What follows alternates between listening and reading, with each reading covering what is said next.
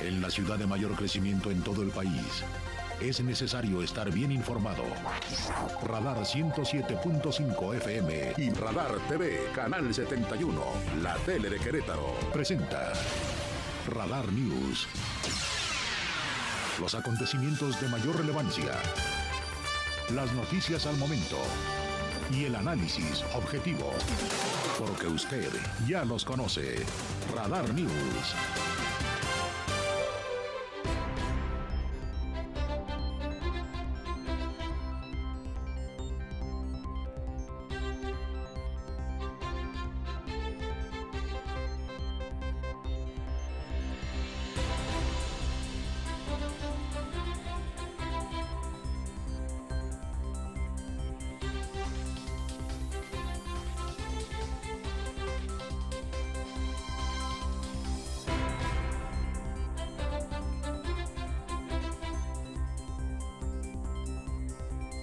¿Cómo están? Muy buenas tardes. Qué gusto saludarles una nueva semana en otra emisión de Radar News. Un privilegio poder estar con usted. Soy Andrés Esteves junto a un gran equipo de compañeros y compañeras. Gracias por su atención. Ojalá permanezcan con nosotros toda la semana hasta las 3 de la tarde cada día. Hora de ceder esta feta Radar Sports con Víctor Monroy y Roberto Sosa. Hoy comenzamos recordándole que aquí lo más importante es su opinión su interacción en las redes sociales de su servidor, el Twitter, arroba Andrés Esteves MX, fanpage Magazine TV Cro o andresesteves.mx, misma web también, misma dirección de la web con las noticias y nuestro canal en streaming, por ejemplo, y los puntos de contacto de radar que le recordamos cada que vamos a la pausa. Y como siempre, por ejemplo, nuestro WhatsApp 442 592 1075 comienza la semana en términos informativos aquí en Querétaro con eh, la nota destacada en la Universidad Autónoma de Querétaro, sendas ruedas de prensa hoy de estudiantes y la rectora en horarios, por supuesto, y tiempos diferentes. Eh, sigue pues, tomada la Universidad de Querétaro, el edificio de rectoría y cerco eh, de estudiantes a las instalaciones, sobre todo del Cerro de las Campanas sigue la protesta por los actos que han denunciado estudiantes desde la semana anterior que tendrían que ver con hechos de acoso o agresiones eh, de carácter sexual a mujeres estudiantes de la Universidad Autónoma de Querétaro. No es un asunto nuevo, desgraciadamente, se sabe, y lo hemos comentado en otros momentos, incluso en varias varias entrevistas con la rectora en diferentes momentos que en los campus universitarios, al menos del 2015 para acá y especialmente del 2017 en adelante, se habrían presentado quejas, denuncias en los corrillos universitarios, alguna en las instancias oficiales de presuntos eh, actos deshonestos, eh, acosos, eh, por presuntos actos de abuso contra eh, estudiantes por parte igual de alumnos que de funcionarios o de maestros en la Universidad Autónoma de Querétaro. Hay casos documentados desde hace tiempo. Hizo crisis este fin de semana por el tema de una eh, chica en ciencias políticas, recuerdo a ustedes que denunció eh, acoso y agresiones, intento de secuestro por parte de un estudiante de la misma casa de estudios. El caso es que no hay acuerdo, la universidad sigue eh, sin laborar y pues esperemos que pronto las negociaciones rindan frutos y se retomen con normalidad las actividades, por un lado, pero sobre todo, por sobre cualquier consideración, que se aclaren los asuntos que hoy tienen inconformes a los estudiantes que se investiguen los casos que están pendientes, que haya las denuncias correspondientes ante las autoridades, no solo universitarias, sino ante las autoridades competentes del orden civil, la Fiscalía, en su caso, y que de haber responsables se les sancione con la severidad que el caso implique en términos de la ley el asunto está complicado, no es un tema menor, tanto que al paso del tiempo fue escalando, estaba como una enfermedad dormida, enquistada en, el cuerpo de la universidad y pues vino algo que detonó aquello y eh, pues hoy tiene a la universidad en las condiciones en las que se encuentra. Lamentablemente también, y de acuerdo a lo que dijo hoy la rectora, se eh, observa la presencia de gente ajena a la Universidad Autónoma de Querétaro en el movimiento, siempre de acuerdo a la versión de la rectora Teresa García Gasca, quien al tiempo de afirmar que está dispuesta a atender las exigencias que hacen los alumnos, entre otras cosas le piden presentar disculpas públicas por la falta de atención de la unidad de agresiones a, mujeres ahí, una entidad que se llama UABI. Eh, el tema está en la mesa, el asunto es delicado, la rectora pide a los actores externos a la universidad no colgarse del problema, mientras el comité de redacción de, de las facultades, le llaman Facultades Unidas de la UAC, dice que el movimiento sigue en pie, quiere nombrar representantes de cada facultad para unificar la voz de la comunidad universitaria sobre el pliego petitorio que preparan para presentar en las siguientes horas a las autoridades universitarias. Ese tema abre la semana, uno de los temas con los que cerramos la anterior, sigue vigente y a la espera, ojalá que pronto, de una solución. El tema hay que abordarlo, entrarle y resolverlo para evitar que crezca en ámbitos no deseables, con todo lo que esto quiere decir. Vamos a platicar de la información eh, del país también, el tema de economía, finanzas y negocios. Hoy revela cifras interesantes. Las remesas cayeron después de mucho tiempo de no hacerlo, 5.80% en agosto. Es su mayor baja en 28 meses. 28 meses que se mantenían al alza, al alza, al alza. México captó, se dice hoy, 4.759 millones de dólares en remesas durante agosto. Eso representa ese porcentaje menos que en julio, su mayor revés en 28 meses. Son datos de Banjico, el Banco Central Mexicano. Vamos a platicar de los eh, deportes también con don Víctor Monroy. Ya se dieron a conocer los horarios del repechaje de la Apertura 2022 con Cruz Azul enfrentando el sábado a León y la Chivas enfrentando el domingo al Puebla, los dos partidos más atractivos de este repechaje. Cruz Azul, equipo que revivió con el Potro Gutiérrez, se va a medir en León. Saludos a la afición leonesa el día 8, sábado, a las 9.15 en el Estadio Azteca. Recibirá a los Esmeraldas en el Azteca. Recordemos que es a un solo partido el repechaje. Ese mismo día, pero a las 7 de la tarde, antes en el Estadio Universitario, Tigres recibirá al Necaxa. Y un día después, el domingo 9, el Toluca será anfitrión de Juárez, equipo que disputará su primer repechaje en la historia, será a las 12 en el Nemesio Díaz. Y la instancia de repechaje se cierra ese domingo a las cuatro y media en el Estadio Cuauhtémoc cuando veamos ese Puebla Chivas del que hablamos, ya saben, repechaje en caso de empate, el partido se va a penales para definir al ganador y ya los ganadores se unirán a los que entraron directo a la liguilla. América, Monterrey, Santos y Pachuca, ya con partidos de ida y vuelta. De gallos, pues qué les digo, ¿no? me pareció muy ingeniosa y oportuna la, la portada del diario en la nota, en la llamada de portada que dice, este, se tocó fondo en el infierno, pues sí, una goleada para el equipo de Mauro Gerk, que hoy ofreció su última rueda de prensa del torneo, quiero suponer, no sé si lo vayan a renovar, al menos del torneo como director técnico del equipo plumífero Todo esto y mucho más en los deportes, cultura y espectáculos. Todo lo que usted debe conocer hasta las 3 de la tarde aquí. Si me permite, vamos ya al primer resumen de noticias. Bienvenidos, bienvenidas. Radar News.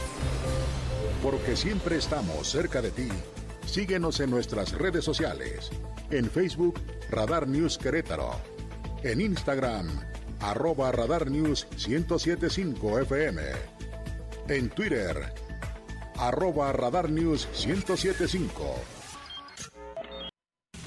Este es el resumen, lo más importante del día en Radar News.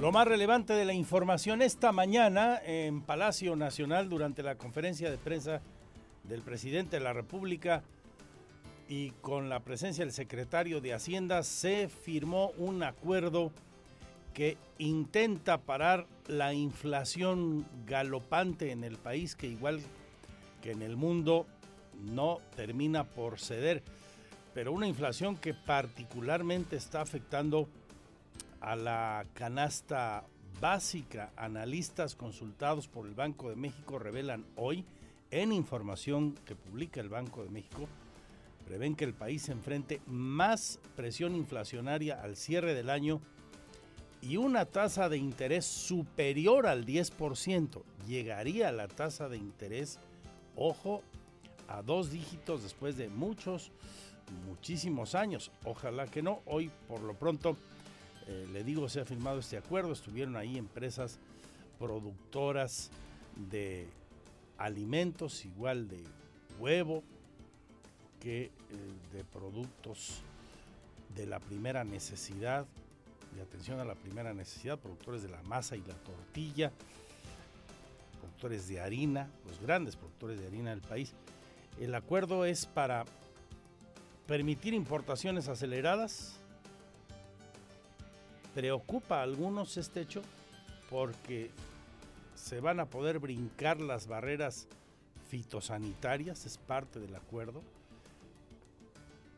Hacen un poquito a un lado a la COFEPRIS y otras entidades que vigilan que las mercancías, los insumos que llegan del extranjero cumplan con la normatividad mexicana, pero bueno, con el argumento, el pretexto, como usted quiera, de frenar la inflación, van a permitir que esto sea más rápido y eh, generar una canasta básica que se reduzca de aquí a febrero, que cueste menos, no solo que no crezca el precio, sino que se reduzca el mismo. El presidente de la República comentó lo siguiente. México que con la colaboración muy entusiasta y fraterna de empresarios, de industriales, distribuidores de alimentos, comerciantes, eh, se ha logrado un acuerdo para que la iniciativa privada y el gobierno eh, llegaran a un acuerdo, a un compromiso para enfrentar el problema inflacionario, el aumento en los precios, la carestía. En suma, el gobierno y los empresarios pactan bajar 8% el precio del valor de la canasta básica de 24 productos que hoy cuestan más o menos 1.129 pesos a solo 1.039 pesos, además de mantener subsidios a energéticos, congelar precios de autopistas hasta febrero 2023 y dejar a la iniciativa privada los controles sanitarios para facilitar los procesos de importación cuando esto sea necesario. Ahí estaba López Obrador y empresarios del sector de alimentos y el secretario Rogelio Ramírez de la O, quien fue él el que presentó el plan para hacer frente a la inflación, en el que también destaca limitar importaciones de maíz blanco, frijol y sardinas. No se exportarán estos productos como se ha venido haciendo hasta ahora, se dice también. Destaca el presidente que el acuerdo se logró sin imposiciones y solo convenciendo y persuadiendo. Entre los firmantes del acuerdo estaban los jefes de Atuntuni, de Grupo eh, Pinza Dolores, Grupo Gruma Maseca, Minza, Bachoco, Huevo San Juan, Su Carne, Grupo Gusi, Opormex, Sigma Alimentos, Walmart Distribución, Soriana, Chedraui, Calvario, eh, Huevos y Valle Verde, entre otros. Esto les dijo el presidente calificando el acuerdo de muy positivo. Es eh, realmente muy importante eh, que se haya suscrito este acuerdo y que sea eh, mediante consenso. Fue un acuerdo, no hay imposición, no hay ninguna medida coercitiva. Fue pues a partir de convencer y de persuadir y por la voluntad de ustedes de ayudar. Entonces esto va a tener un efecto muy positivo, nos va a ayudar, estoy seguro, a partir de, ahora para ir eh, eh, la inflación. Otro de los temas eh, nacionales con los que abre la semana, los efectos colaterales que hoy se revelan de los hechos violentos que se presentaron allá por la zona de Andares, una de las zonas más ricas, si no la que más, la de más rascacielos, la zona metropolitana de Guadalajara, propiamente en Zapopan, Jalisco. Hoy se informa que al menos tres de las seis personas lesionadas la tarde de ayer durante la balacera en la zona de Andares son víctimas colaterales. Se trata de una joven de 19 años que transitaba por la zona, un repartidor de comida rápida y un guardia de seguridad privada de una plaza que se llama Landmark, donde ocurrieron los hechos. Respecto a los otros tres heridos, las autoridades informan que dos de ellos pertenecen al grupo de sicarios que buscaban secuestrar a una persona que estaba en ese centro comercial. Ya están a disposición del MP para determinar su participación en los hechos. Y el otro herido es uno de los escoltas que repelió la agresión y está hospitalizado en un nosocomio militar el presidente lamentó los hechos en los que dijo podría estar involucrado el cártel Jalisco Nueva Generación. Ayer en Jalisco, muy difundido en las redes, muy lamentable también que esto suceda. Eh, según el informe preliminar, querían eh, secuestrar a una persona y los, eh, ¿cómo se les llama? Custodios escoltas, que no me gusta eso de guardaespaldas. Este, los escoltas del señor se enfrentaron al grupo que quería este, secuestrarlo y empezó una balacera y intervino el ejército. En otras informaciones, en la plana internacional, su santidad el Papa Francisco reiteró hoy su solicitud al presidente de Rusia, Vladimir Putin, para que cese la guerra con Ucrania y no aumente su interés expansionista en territorio ucraniano, que se frene ya el conflicto en Ucrania que ha cobrado tantas vidas y generado tanto dolor. Pide la paz, su santidad el Papa Francisco. Y los resultados de las elecciones en Brasil, ya prácticamente terminados los conteos, le dan a Lula da Silva el primer lugar eh, del cómputo con casi el 48% de los votos, para ser precisos el 47.93 contra el 43.63 del presidente Bolsonaro.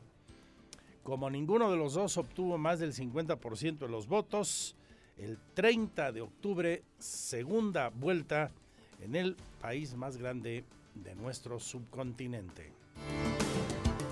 En la información local, como le decía a usted en el saludo al comenzar este programa, la atención en la Universidad Autónoma de Querétaro permanece. Abrimos la semana con el problema que terminamos la anterior por las presuntas agresiones denunciadas contra estudiantes, mujeres, por parte de otro joven estudiante de la UAC el fin de semana anterior, que habría intentado secuestrar a esta jovencita, pero a partir de ahí se desató la inconformidad y se recuperaron viejos agravios. Volvieron a la palestra, a la mesa y a la inconformidad. Asuntos denunciados, se dice, desde 2015. Se habla de más de 100 casos que en su momento fueron presentados ante las autoridades universitarias por presuntos acosos igual de estudiantes que de directivos, que de maestros en la Universidad Autónoma de Querétaro. Hoy temprano, estudiantes que siguen tomando las instalaciones de rectoría y las instalaciones del Cerro de las Campanas, hablaron de la creación de una especie de unidad de facultades, Facultades Unidas de la UAC. El comité de redacción de este movimiento sigue en pie y busca nombrar representantes de cada facultad, dijeron, para unificar la voz de la comunidad universitaria sobre las peticiones que van a hacer en las siguientes horas. Algo de lo que captamos durante esta rueda de prensa, se omiten el nombre de los quejosos, eh, dicen ellos, para evitar represalias. Exhortamos a la comunidad estudiantil a ser empáticos, reconociendo la labor de nuestras compañeras, con la intención de vislumbrar la fuerza y resistencia que poseen, donde la finalidad principal es brindar para ellas un espacio seguro, libre de violencia y justa participación en paridad de género.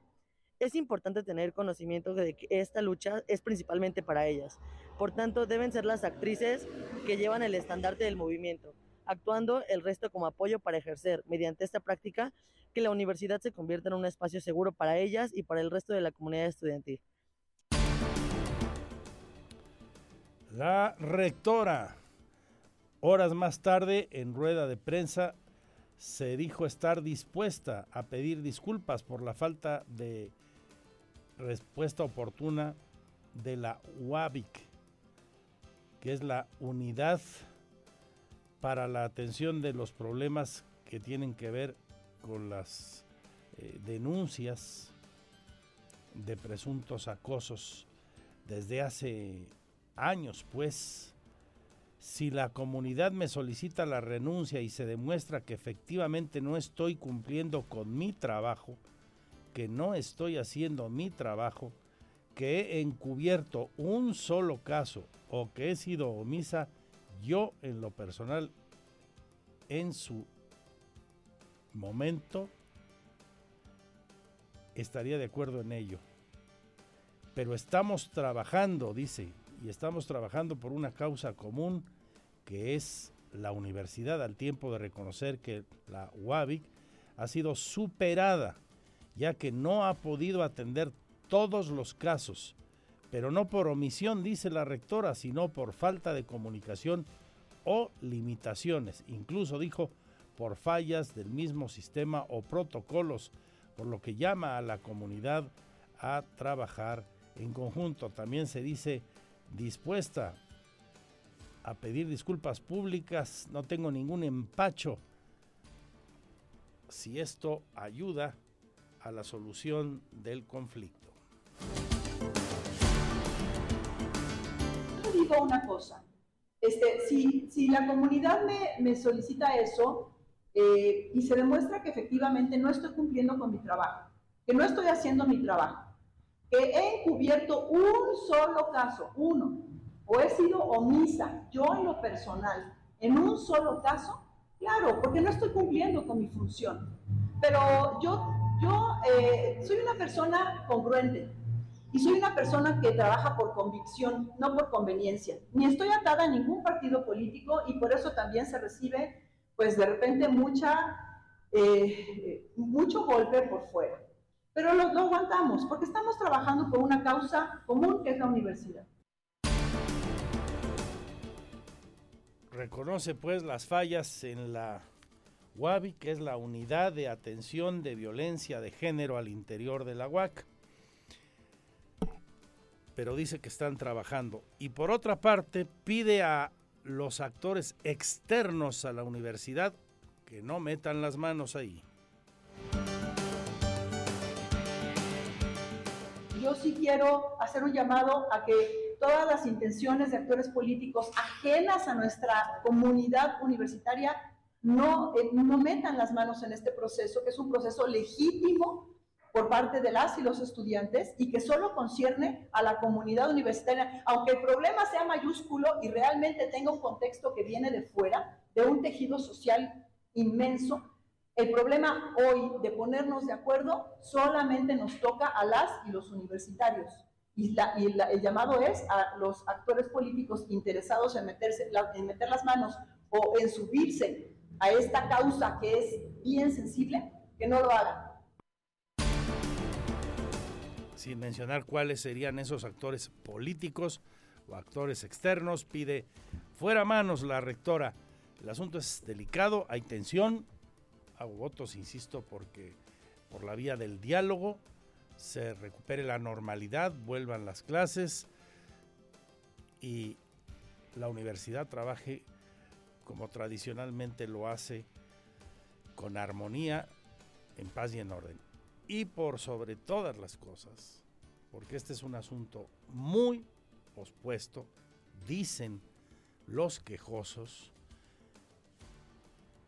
y le decía usted hace rato, reflexionaba con ustedes al comenzar, es un tema que aquí al menos hemos abordado en tres ocasiones, incluso en entrevistas con la rectora.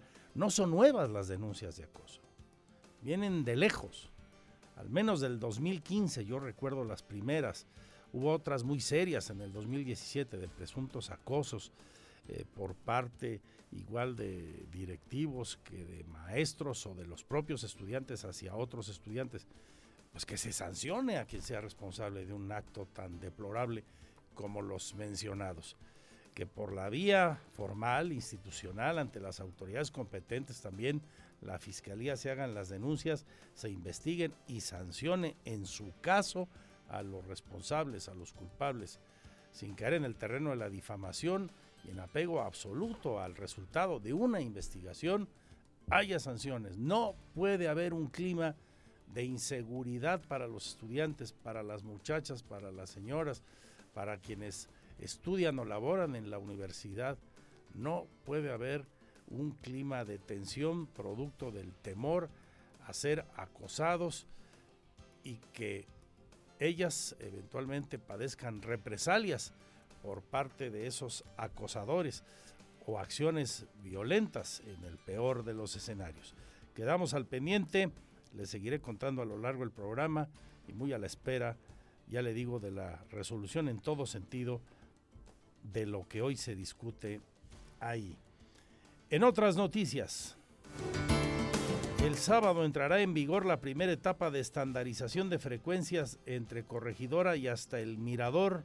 Habla el Instituto Queretano del Transporte, informa que arrancará la implementación de este programa que hará que las frecuencias sean pues las que espera el usuario para disminuir hasta en un 30% el tiempo de traslados. Es Gerardo Cuánalo.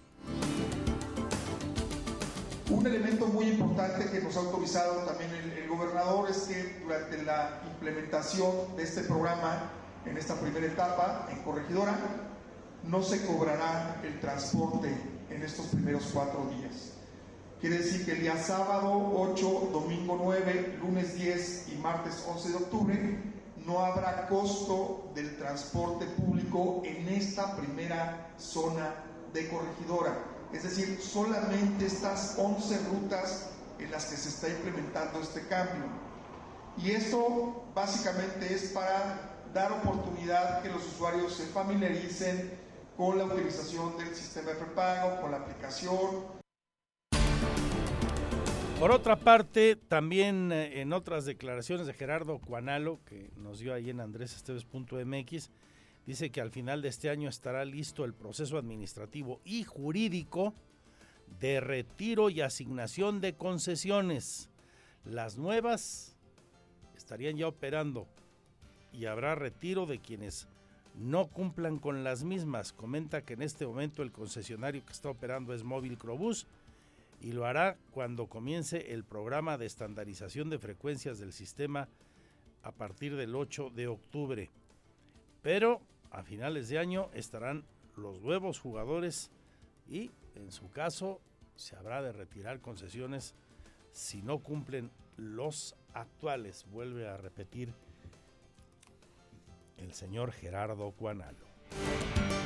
Y al propósito de la decisión del Comité Técnico de Salud, publicado ya en la sombra de Arteaga desde la semana anterior, como usted sabe, que hace que el uso de cubrebocas no sea obligatorio.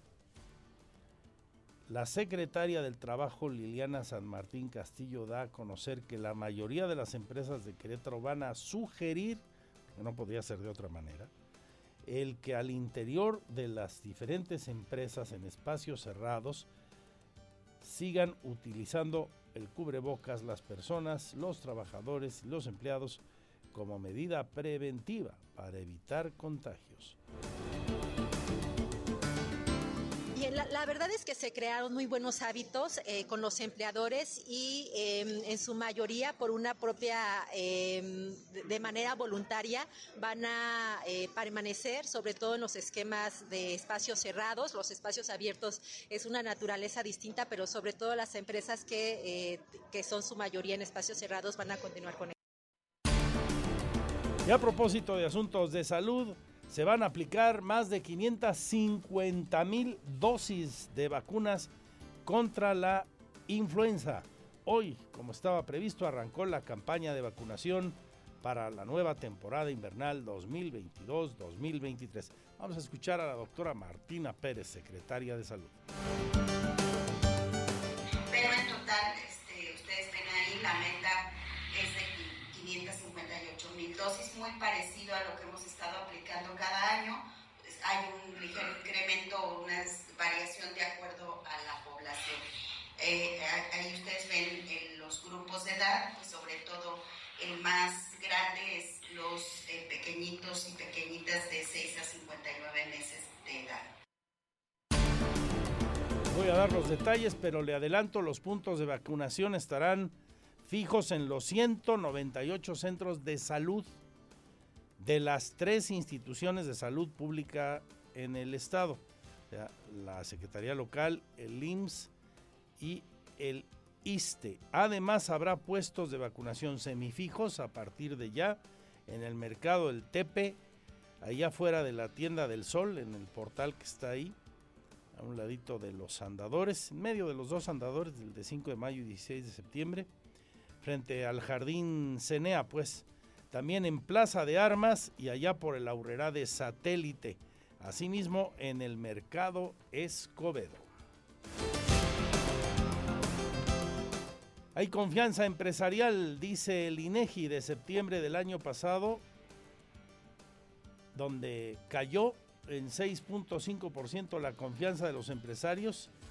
El INEGI habla de un repunte, especialmente en el sector manufacturero. Vamos a escudriñar en las cifras. Le vamos a presentar este último reporte sobre la materia de confianza empresarial del INEGI en nuestra sección de finanzas. Reformar la ley federal del trabajo para que los mexicanos trabajen cuatro días y medio en vez de cinco y medio es una propuesta de la bancada del PAN, tanto en la Cámara de Diputados como en la de Senadores. Van a proponer reformas en materia laboral. Habla el diputado Pepe Báez. La propuesta sería eh, que la jornada eh, laboral fuera eh, de cuatro días y medio en lugar de cinco y medio bueno, hoy se dice seis, aunque en la práctica muchas veces cinco y medio, es que fuera de cuatro y medio, teniendo, eh, eh, procurando que los días de, descanso semanal fueran a partir del viernes por la tarde, sábado y domingo. Hoy lo que se procura es que el descanso este, sea únicamente el domingo o del sábado al mediodía y domingo. Entonces básicamente sería reducirla eh, de, de cinco y medio, seis días a cuatro y medio días nuestros trabajos de reportaje urbano, nos subimos otra vez a los camiones a propósito de la información que hoy revelaba el Instituto Queretano del Transporte. Le fuimos a preguntar a los usuarios si en realidad está mejorando o no la calidad en el servicio. Voy a presentar ese sondeo, ese trabajo a bordo de las unidades. Y también tendremos la información del clima.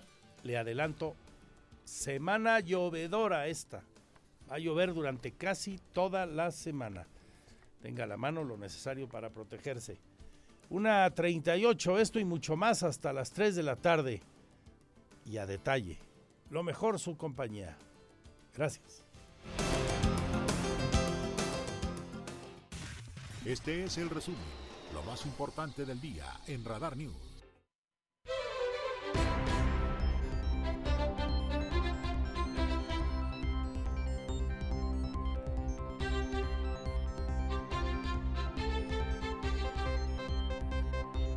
Gracias por seguir con nosotros. La una de la tarde con 42 minutos vamos a abordar temas que tienen que ver con nuestros municipios y ahora mismo le platico a usted de una invitación bien interesante para una rodada ciclista a las varias entidades que hay en Querétaro, que no son pocas, son muchas, de grupos que promocionan el uso de la bicicleta como medio de transporte o recreativo.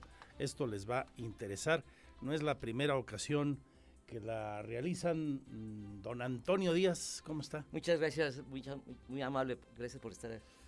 Gracias por, por compartirnos esta rodada que será desde Querétaro hasta Tequisquiapan, que son que 70 kilómetros. 75 kilómetros para ser exactos. 75. Esa es, la, la, distancia que vamos a recorrer el 16 de octubre. 16 de octubre. O sea, dentro de dos domingos. Nos ¿Quiénes son ustedes? Eh, ¿Qué organización es la que está promoviendo esta rodada, Antonio? Sí, mira, somos un grupo que se llama Revicla La Vicla y eh, tenemos eh, hacemos eh, eventos con causa.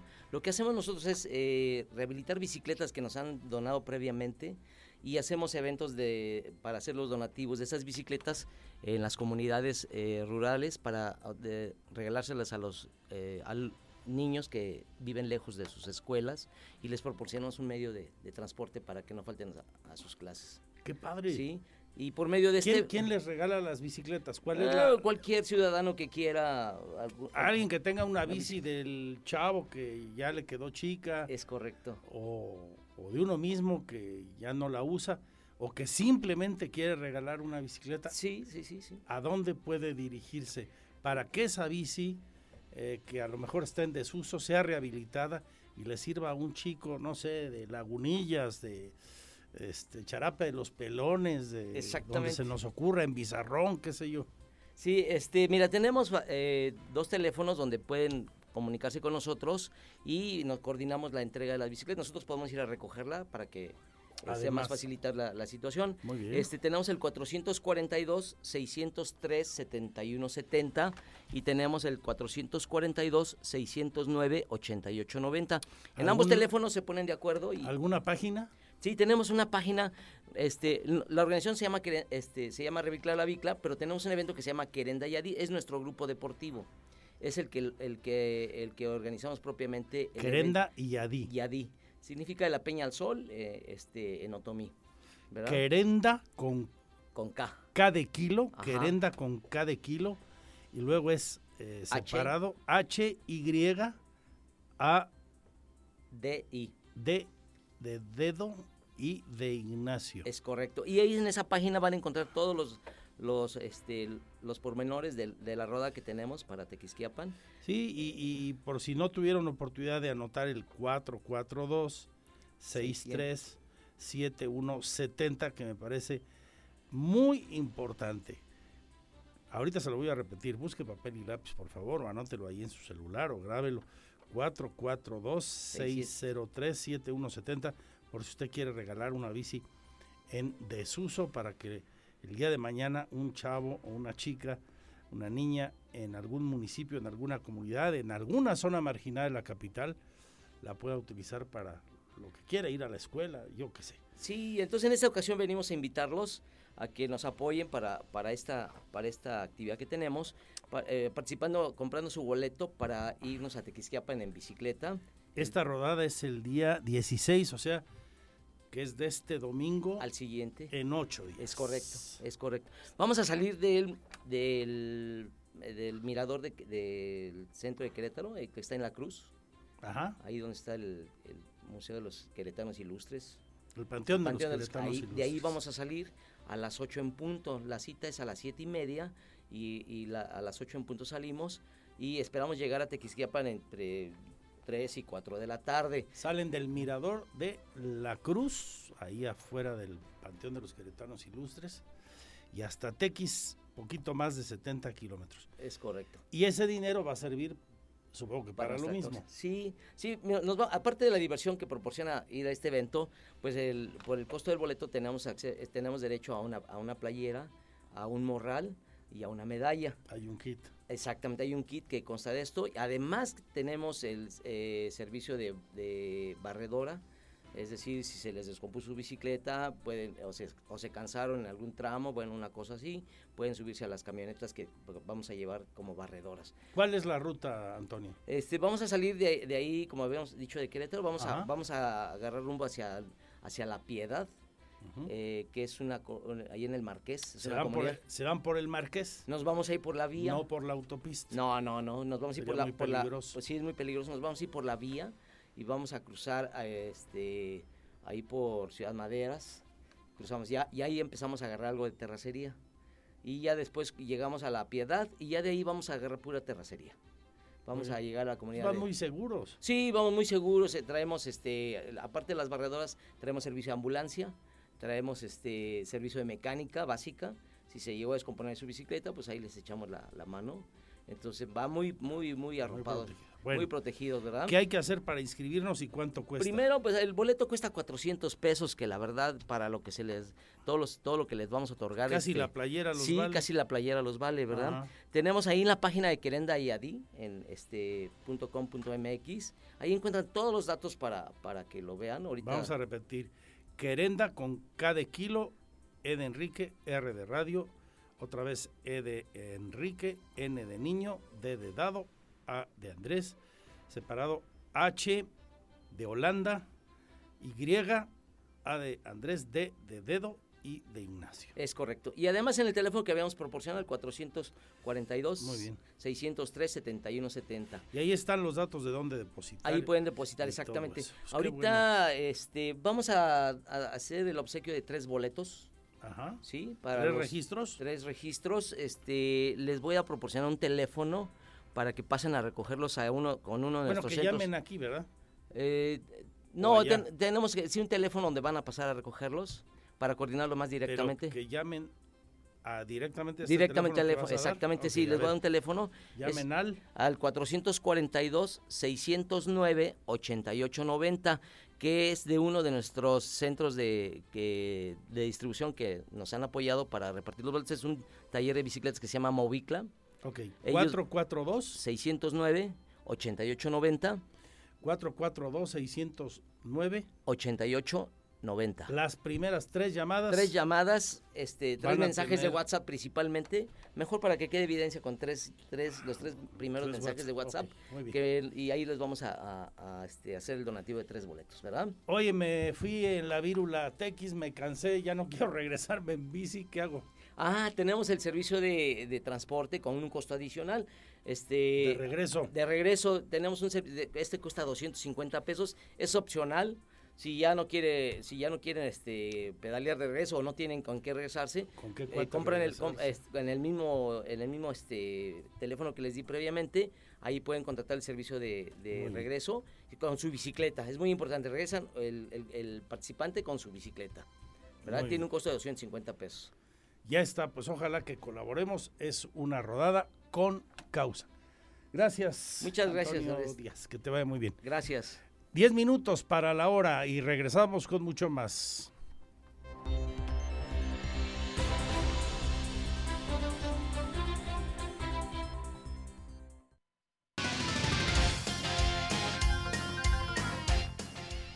¿Qué tal? ¿Cómo le va? Bienvenidos a la información de los deportes. Mi nombre es Víctor Monroy y hay muchísimo, ¿eh? Este lunes hay muchísimo. Vamos a comenzar por lo que ocurrió este fin de semana en la capital queretana, desde el viernes hasta pues el día de ayer, por ahí del el mediodía.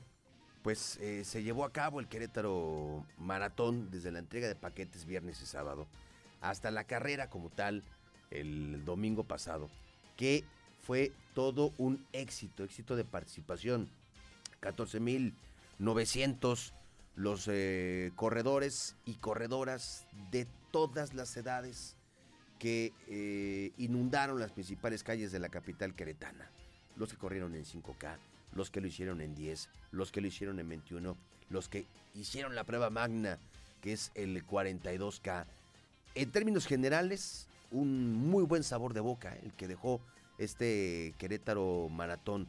Buena participación, la gente contenta con la ruta, contenta con la hidratación, contenta con eh, la organización eh, previa, durante y posterior a la, a la carrera. Un apoyo por parte de la gente que no corrió, que apoyó, que vitoreó, que le dio pues eh, una botellita de agua, que le dio el dulce, que le dio la fruta, que le dio el chocolate al corredor, que estuvo ahí apoyando, Lina. Salió a la calle la gente. Y eso está padre, ¿no? Porque pues, la fiesta, tú también, tú también repartiste, ah, mandaste besos. No, pues eso anima a cualquiera, Lina Salinas. Si alguien lleva de 21, se va al 42. Emocionado. La verdad es que bien, bien la respuesta a la gente, bien la participación, bien la organización, fue un maratón seguro, como lo habían anticipado, con un saldo blanco, por supuesto, con las incidencias eh, naturales, normales de este evento, con una magnitud de este sentido. Creo que el eh, maratón regresó más fuerte que nunca. Un maratón que tuvo su organización eh, meses antes, meses antes del, del este, de que se llevara a cabo el, maratón, eh, reuniones de seguridad, reuniones que eh, tuvieran, tuvieran que ver con una buena organización justamente para aquellos que participaron, para los que acompañaron también. Creo que esto es sumatorio para hacer que la gente foránea también pues se sumara a este evento. 2000, 2000 participantes eh, aproximadamente los que vinieron de otras entidades, de otros países. Y bueno, pues en términos generales fue una gran carrera. Muchas historias, muchas, muchas historias.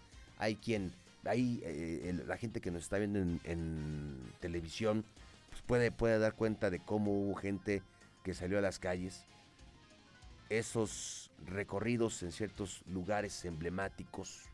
Vemos Plaza de Armas, estamos viendo las principales calles de la capital queretana, los tradicionales e históricos arcos queretanos y bueno, por supuesto, una llegada muy bien definida, muy bien planeada a la meta de este Querétaro Maratón, ciegos y débiles visuales, gente con muletas, gente en silla de ruedas y lo más importante, a pesar de que hizo un friazo endemoniado ese día en la mañana, que ya se había anticipado, pero el calor humano en la meta, en la salida, en la llegada, creo que pues derribó cualquier situación eh, ajena que estuviera inmersa, que estuviera alrededor. Felicidades a los que participaron, felicidades a los que estuvieron en este proceso de organización, felicidades a quienes fueron parte de, o los creadores de toda la estrategia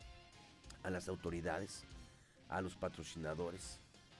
De verdad, el Querétaro Maratón dejó un gran sabor de boca y pues haciendo alusión al eslogan, pues ayer miles de personas no corrieron, volaron en este Querétaro Maratón. Ya en términos de resultados, bueno, pues déjenme contarle eh, a usted en la categoría maratón, en la rama varonil, el ganador fue Rogers Ondati Yesaba. ¿De dónde cree usted? Pues de Kenia, ¿no?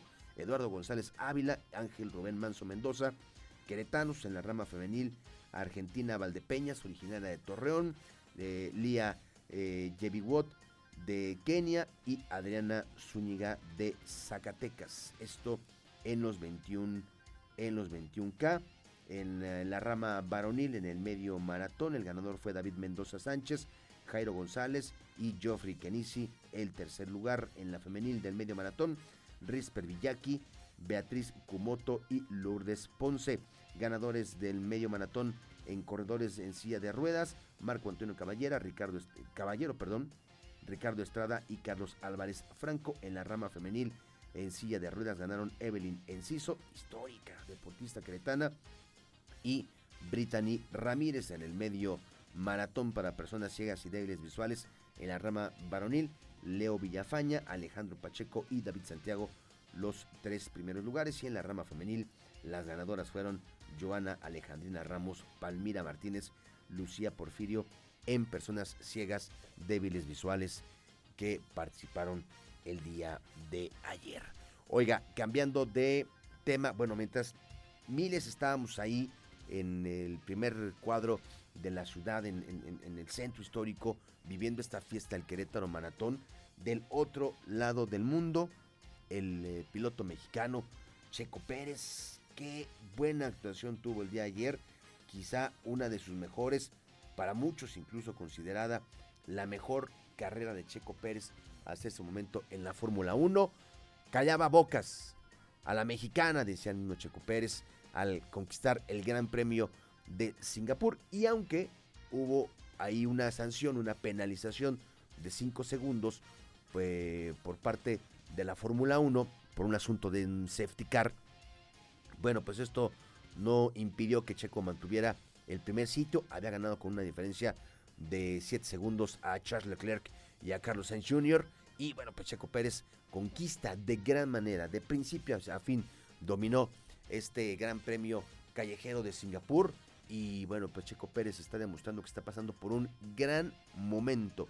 Esta victoria, una victoria, decía este director de Red Bull, Christian Horner, una victoria de clase mundial, ¿no? También decía, pues una de sus mejores carreras, la que tuvo el piloto mexicano. Y bueno, pues a pesar de que eh, eh, hubo una investigación por parte de la FIA, pues el triunfo de Checo Pérez se mantuvo y en el campeonato de constructores, bueno, pues la, escudería de Red Bull sigue estando eh, al frente.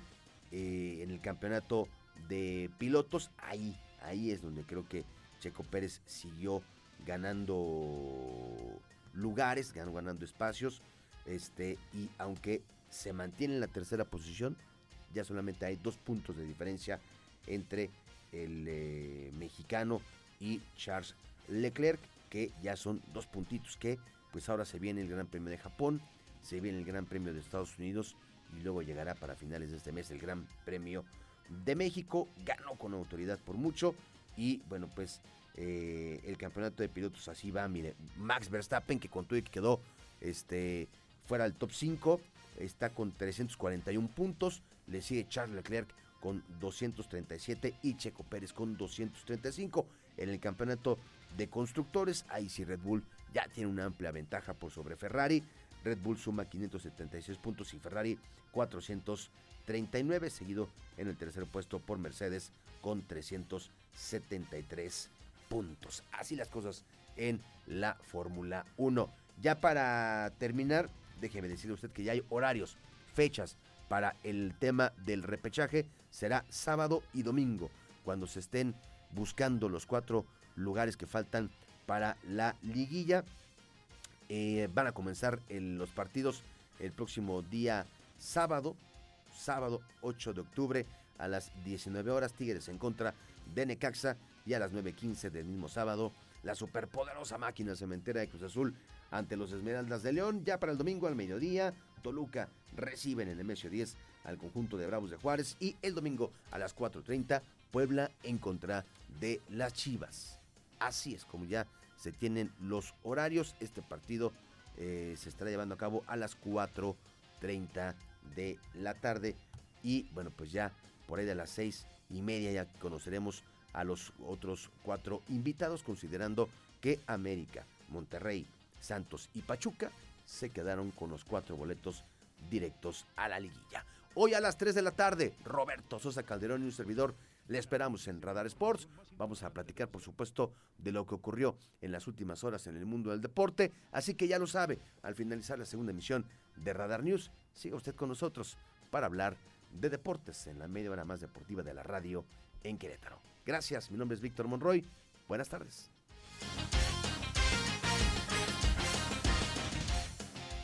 Radar News.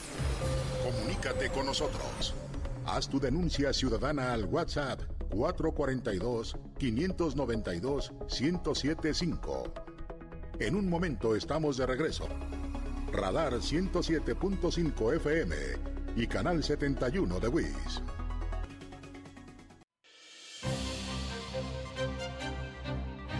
No todo lo que se publica es noticia. La información con veracidad está en Radar News. Continuamos 107.5 FM Radar y Radar TV, Canal 71, la tele de Querétaro.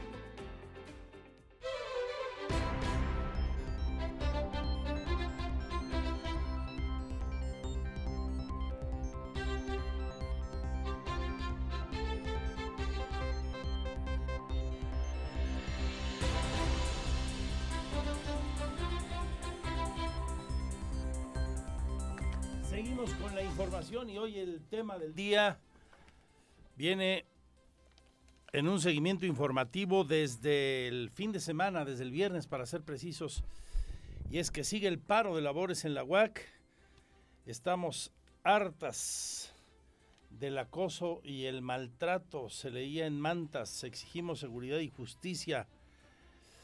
No a las armas en el centro universitario, algunos de los reclames que coreaban y los textos que se escribieron en muchas cartulinas y mantas de los jóvenes y las jóvenes universitarias desde el fin de semana, desde el pasado viernes.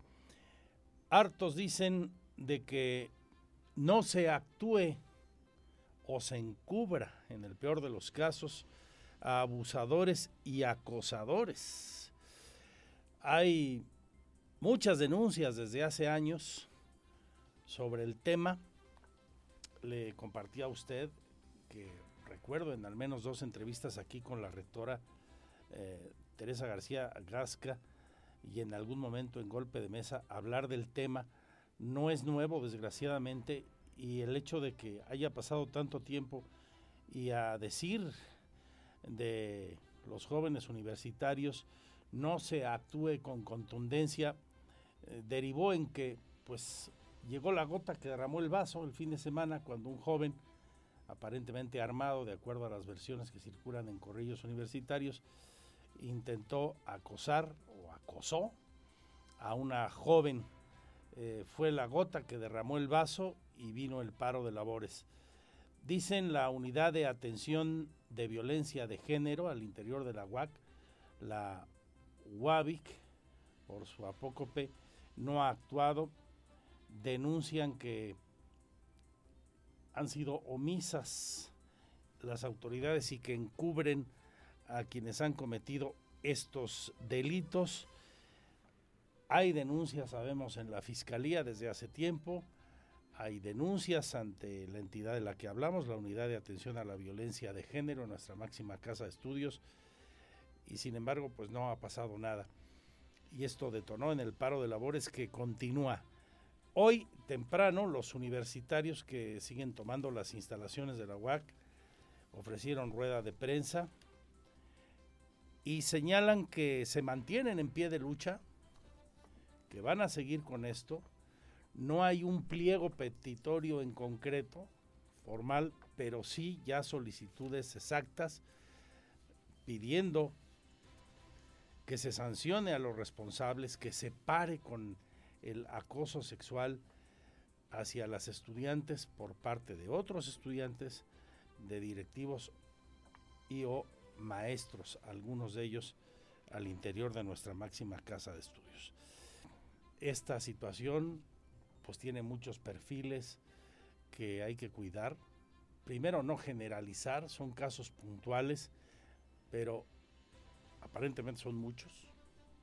Y con uno solo, uno que hubiere y no se atendió en tiempo y forma, no ha sido sancionado y no haya sido sancionado el responsable o los responsables, pues genera impunidad y el clima de inquietud, de zozobra y de vulnerabilidad en el que se sienten muchas de las chicas que estudian o maestras o trabajadoras que laboran en la Universidad Autónoma de Querétaro.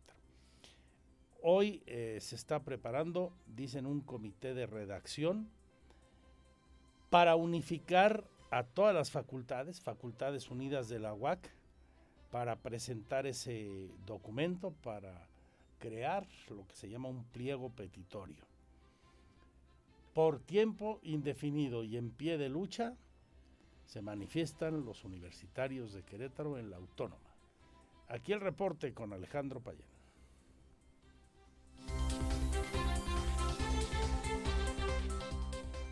El Comité de Redacción de las Facultades Unidas de la UAC informó que el movimiento estudiantil sigue en pie y busca nombrar a un representante de cada facultad para unificar la voz de la comunidad universitaria sobre las peticiones que harán a las autoridades. Las estudiantes que omitieron su nombre para evitar represalias reiteraron que aún no cuentan con una fecha ni un horario para la entrega del pliego petitorio, pues sigue en la redacción en conjunto con las diversas facultades, por lo que la movilización seguirá de manera indefinida.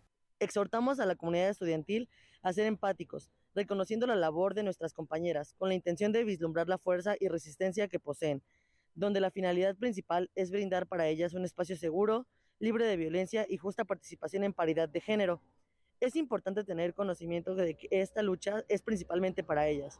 Por tanto, deben ser las actrices que llevan el estandarte del movimiento, actuando el resto como apoyo para ejercer, mediante esta práctica, que la universidad se convierta en un espacio seguro para ellas y para el resto de la comunidad estudiantil.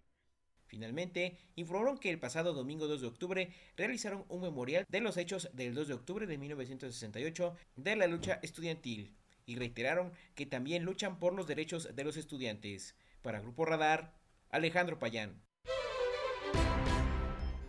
De acuerdo a lo que se escucha en los corrillos universitarios y en este movimiento, en este paro de labores, en esta manifestación, uno de los casos más graves se, había, se habría presentado en el 2017.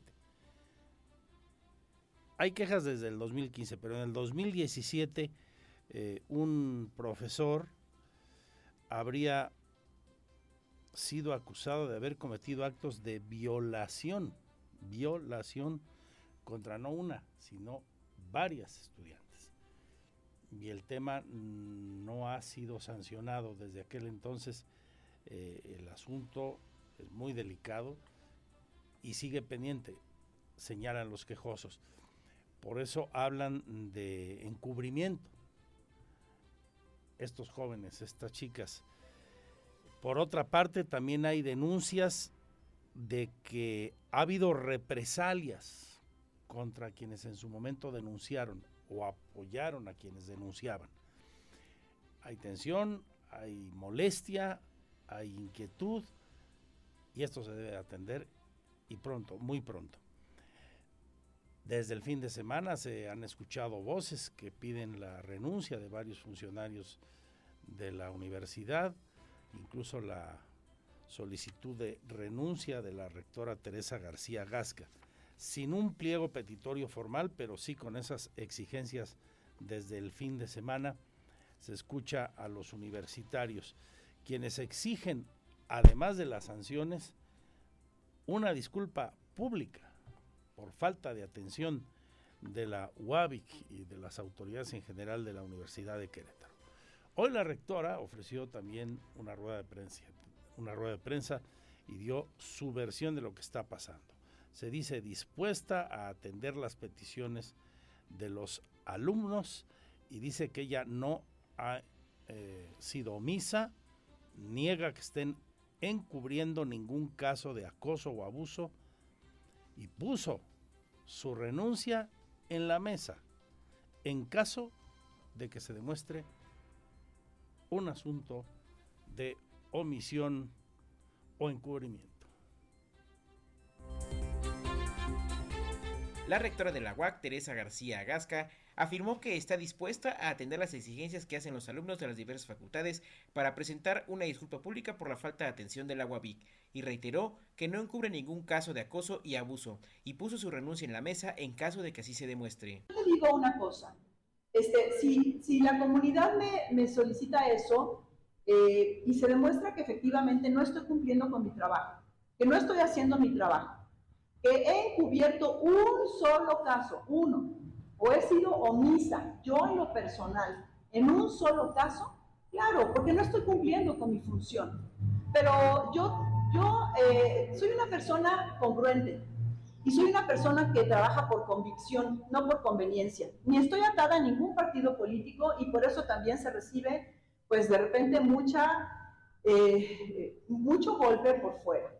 Pero lo, lo, aguantamos porque estamos trabajando por una causa común que es la universidad. Reconoció que la UABIC ha sido superada ya que no ha podido atender todos los casos, pero no por omisión, sino por falta de comunicación o limitaciones, incluso por fallas del mismo sistema o protocolos, por lo que llamó a la comunidad a trabajar en conjunto para poder desarrollar acciones más concretas. La disculpa pública está, está puesta, está aquí, la ofrecemos con toda sinceridad, porque sabemos que no hemos podido atender todos los casos de la forma en la que deberíamos, pero que también sepan que no es un tema de omisión o de encubrimiento, sino pues eh, posiblemente de falta de comunicación, posiblemente de limitaciones o posiblemente sí, lo asumimos, de fallas de nuestro sistema, de fallas de nuestros protocolos y por eso necesitamos de la ayuda de toda la comunidad para que nos permitan eh, trabajar en conjunto, porque este no es un tema de una sola unidad, de un solo grupo, es un tema de cada una de las personas que tenemos oportunidad de ser parte de esta gran comunidad universitaria. Reiteró que más adelante sostendrán una nueva reunión con los universitarios para poder atender de manera concreta y aterrizar sus demandas. Para Grupo Radar, Alejandro Payán. Reconoce ineficiencias, la disculpa está en la mesa y si se comprueba un solo caso de omisión, también pone la renuncia sobre la mesa la rectora ha dicho hoy, al tiempo también que pidió que actores políticos o ajenos a la universidad saquen las manos de este movimiento. Por otra parte, ya habló también el SUPAGUAC, el Sindicato Único de Académicos, de los maestros. El secretario general, el maestro Ricardo Chaparro Sánchez, se solidariza con el paro de los estudiantes. El secretario general del SUPAGUAC, Ricardo Chaparro Sánchez, dijo que se solidarizan con los estudiantes universitarios que mantienen un paro de actividades por casos de acoso escolar, por casos de acoso. Bueno, de entrada sí aclarar que nosotros eh, somos muy respetuosos del movimiento que están haciendo los estudiantes en nuestra universidad y que eh, en ese sentido, bajo uno de nuestros principios que es la solidaridad, nos solidarizamos con este movimiento. ¿no? Implica eh, ser respetuosos de los espacios, eh, tanto a nivel de la institución, en este caso pensando en la, rectoría y en la administración central como parte de, quienes están recibiendo este pliego petitorio, y por parte de los estudiantes, pues también respetar su propia autodeterminación y estar atentos a los acuerdos a los que puedan llegar. Y si es necesario también eh, nosotros hemos eh, establecido que eh, tenemos toda la, la, posibilidad de conciliar y de acercar. Asimismo, señalaron que pueden servir de intermediarios entre las partes para poder atender las peticiones y ayudar a solucionar este conflicto. Para Grupo Radar, Iván González. Quedamos al pendiente y ojalá llegue la solución de la manera más rápida y adecuada posible y sobre todo haya sanciones si se determina que efectivamente hubo acosadores o abusadores ahí, tal como denuncian las y los estudiantes de nuestra máxima casa de estudios. El asunto tenso, ya digo, no es un tema menor el que se movilice la, la universidad, sus estudiantes de esta manera, no es un asunto eh, irrelevante ni mucho menos. Todo lo contrario, tiene la mayor importancia no solo para la vida universitaria, sino para toda la comunidad. Lo que se está denunciando es grave, muy grave, y no es de ayer, tiene tiempo. Luego entonces, pues manos a la obra y que el diálogo y la actuación de las autoridades competentes, tanto universitarias como en la fiscalía, lleguen hasta las últimas consecuencias. Dos y media ya, dos treinta y uno. Esta es la situación al momento en la Universidad de Querétaro. El clima, el pronóstico del tiempo, temperatura y las recomendaciones antes de salir de casa. El clima en Radar News. Vamos, vamos ahora a hablar de otras eh, tormentas. Y es que, de acuerdo al meteorológico, esta semana será de lluvias. Tómelo en cuenta, así comienza octubre.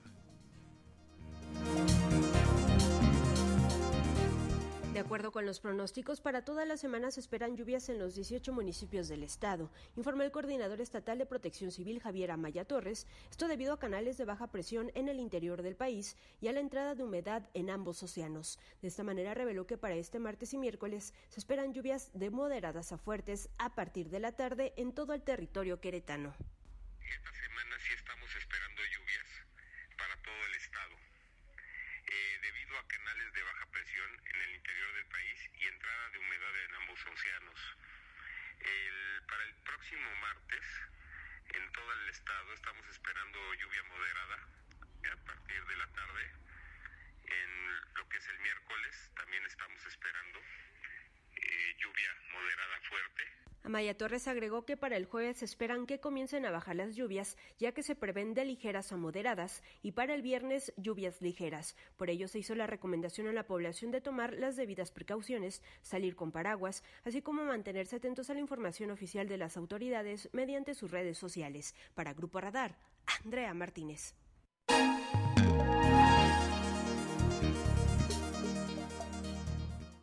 Radar News. En un momento estamos de regreso. Radar 107.5 FM y Canal 71 de WIS.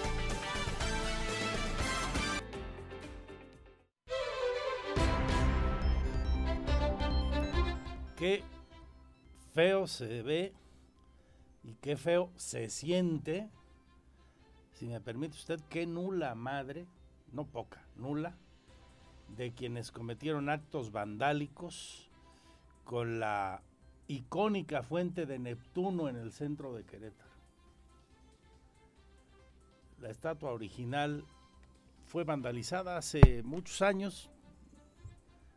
Le robaron su trinche al dios Neptuno en algún momento y luego el entonces presidente municipal Manuel Ceballos Urueta eh, restauró la estatua original, se realizó otra, ahora sí que más sólida y más adecuada a los nuevos tiempos para su seguridad.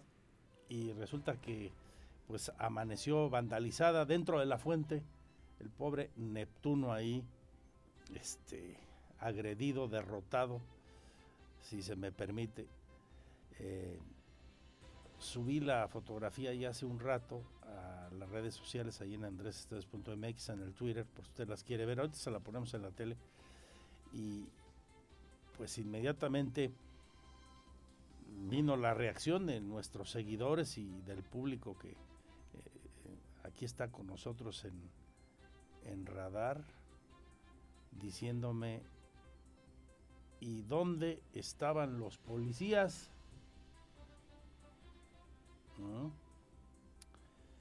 Todavía no se define la clase de daño y luego pues la posterior persecución del delito de acuerdo a lo que hemos podido saber, pero pues ahí está el pobre de Neptuno maltrecho, sin su trinche, eh,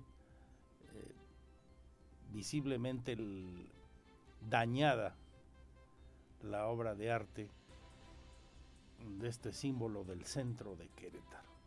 Ojalá que den con los responsables y sí, la pregunta es, bueno, ¿y dónde andaban?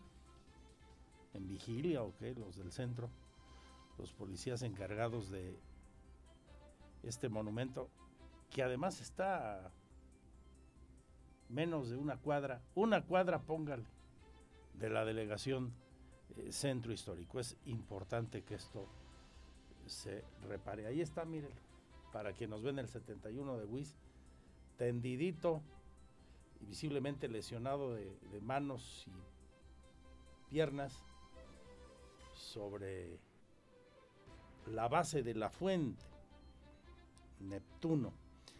En contraste, ya iluminaron Palacio de Gobierno con luces rosas para conmemorar la lucha contra el cáncer de mama. En el marco de esta, la lucha contra la enfermedad a la que nos referimos, que se conmemora todo octubre, ya quedó iluminado de color rosa Palacio de la Corregidora, con la intención de hacer visible, de informar a la población sobre la importancia de la detección temprana que facilite el diagnóstico y tratamiento oportuno contra esta enfermedad. El DIF que preside Car Herrera va a lanzar muchas acciones este mes como una exposición fotográfica y apoyo para la realización de mastografías, consultas e implantes para las mujeres de grupos prioritarios y vulnerables que así lo requieran. Bueno, llegó la fecha que entre en vigor, la primera etapa de estandarización o normalización, como quiera usted llamarle, de frecuencias en Crobús. A ver si viene la buena. Andrea Martínez. Este sábado arranca la implementación de la primera etapa de estandarización de frecuencias del transporte público del municipio de Corregidora hacia el Mirador, anunció el director del Instituto Queretano del Transporte, Gerardo Cuanalo Santos, esto con el objetivo de disminuir hasta en un 30% el tiempo de traslado y espera de las rutas para los pasajeros, la sobreposición de las mismas y el número de paradas oficiales detalló que esto implicará una reingeniería en 11 rutas en cuanto a colorimetría y nomenclaturas. Para ello señaló que ya se ha trabajado en la socialización de las mismas para que los usuarios puedan adaptarse a este nuevo programa. Incluso reveló que durante los primeros cuatro días de implementación, es decir, el 8, 9, 10 y 11 de octubre, no se cobrará el pasaje del transporte público en las 11 rutas implicadas, las cuales son la E01, 76, L04 65 69 69B 75 77 79 94 y la 69B. Un elemento muy importante que nos ha autorizado también el, el gobernador es que durante la implementación de este programa en esta primera etapa en Corregidora no se cobrará el transporte en estos primeros cuatro días. Quiere decir que el día sábado 8, domingo 9, lunes 10 martes 11 de octubre, no habrá costo del transporte público en esta primera zona de corregidora. Es decir, solamente estas 11 rutas en las que se está implementando este cambio.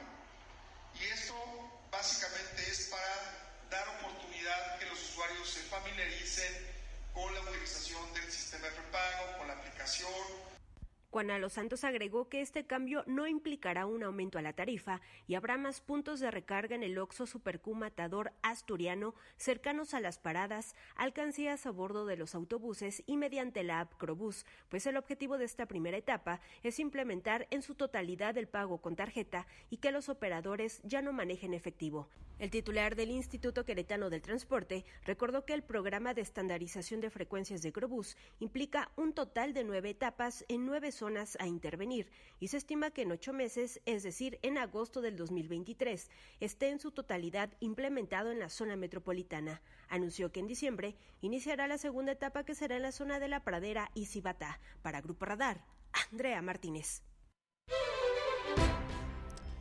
Y mientras esto ocurre, mientras se ofrece el cambio en el servicio, la modernización, la normalización de las frecuencias, la estandarización de las mismas.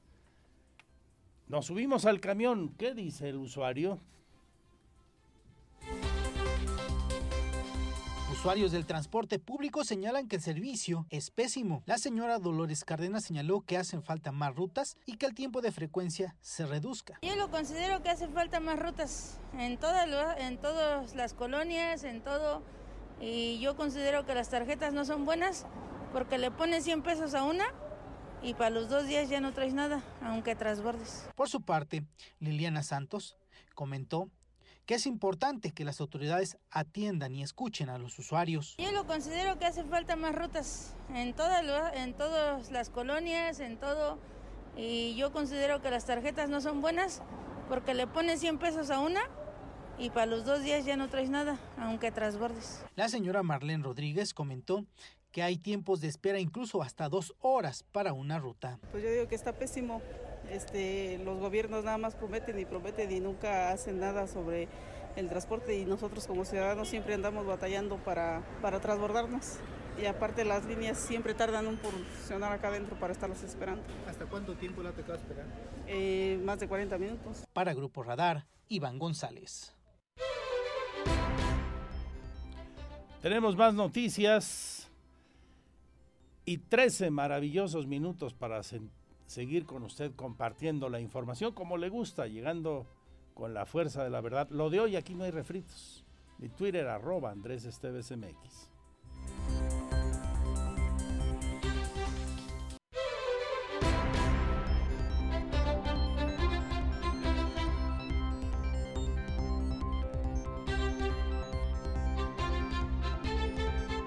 Más noticias, las 2 con 51 minutos. 52 minutos. sigo enmuinado por lo de Neptuno. Y que hubiera sido Baco, ¿verdad, Lina? Ay, si te da el infarto. Para que no sepan el dios del tan guarniz. ¿eh? Bueno, eh, Nota importante de Diego Hernández, madres de una escuela, la Josefa Ortiz de Domínguez, allá por San José el Alto, exigen la destitución o remoción al menos de una maestra que presuntamente incurrió en violencia psicológica en contra de los chicos, las niñas de apenas el cuarto grado.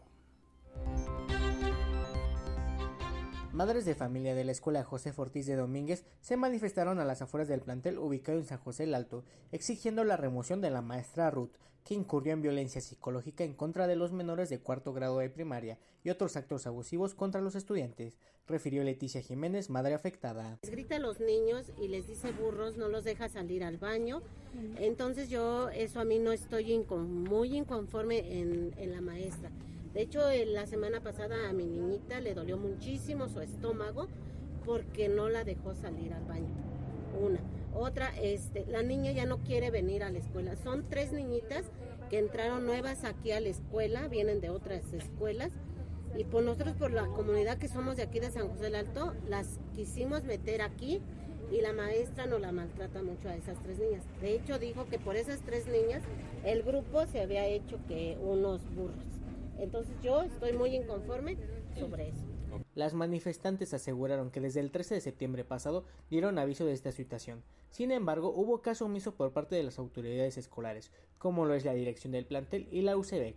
Asimismo, hubo una reunión con el sindicato de la maestra, que la defendió y trató de mal modo a las madres asistentes, cuestión que señalaron como una agresión.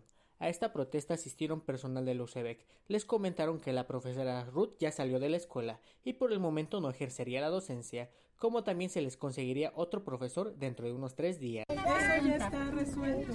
¿Me permite? Sí. Les voy a explicar. Ya la, la maestra ya no va a estar frente de, de, ese grupo de manera temporal en lo que hacen la investigación. Ahorita van, van a tener de manera temporal un profesor asignado a ese grupo, pero llegará en uno o dos días o hasta tres más en lo que buscan que nadie pueda darles atención a su En estos días la directora estará atendiendo Después de la violencia psicológica y los malos tratos ejercidos, las madres ven de buena manera que la profesora ya no esté en el plantel. Sin embargo, les preocupa que vuelva a otros centros educativos y vuelva a ser violenta contra los menores de edad. No verían de mal modo que fuera inhabilitada. Para Grupo Radar, Diego Hernández.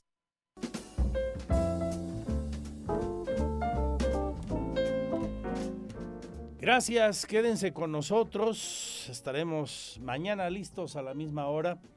Desde luego Radar Sports está a punto de estar de salir al aire. Víctor Monroy y Roberto Sosa de estar con ustedes con el más potente programa de la radio deportiva. A las 8 Diana González, 10 Azucena, tempranito Aurelio, las guajolotas Sol y Lara y nosotros a la una, ya digo. Pero por favor tengan una gran tarde, una estupenda semana, mucha salud y suerte. Adiós, adiós.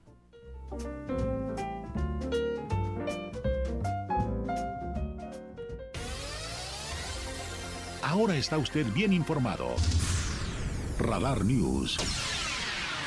Los acontecimientos de mayor relevancia, las noticias al momento y el análisis objetivo. Escúchalo por el 107.5 FM Radar y velo por Radar TV Canal 71, la tele de Querétaro. Usted ya los conoce. Radar 107.5 FM. Lo esperamos en nuestra próxima emisión.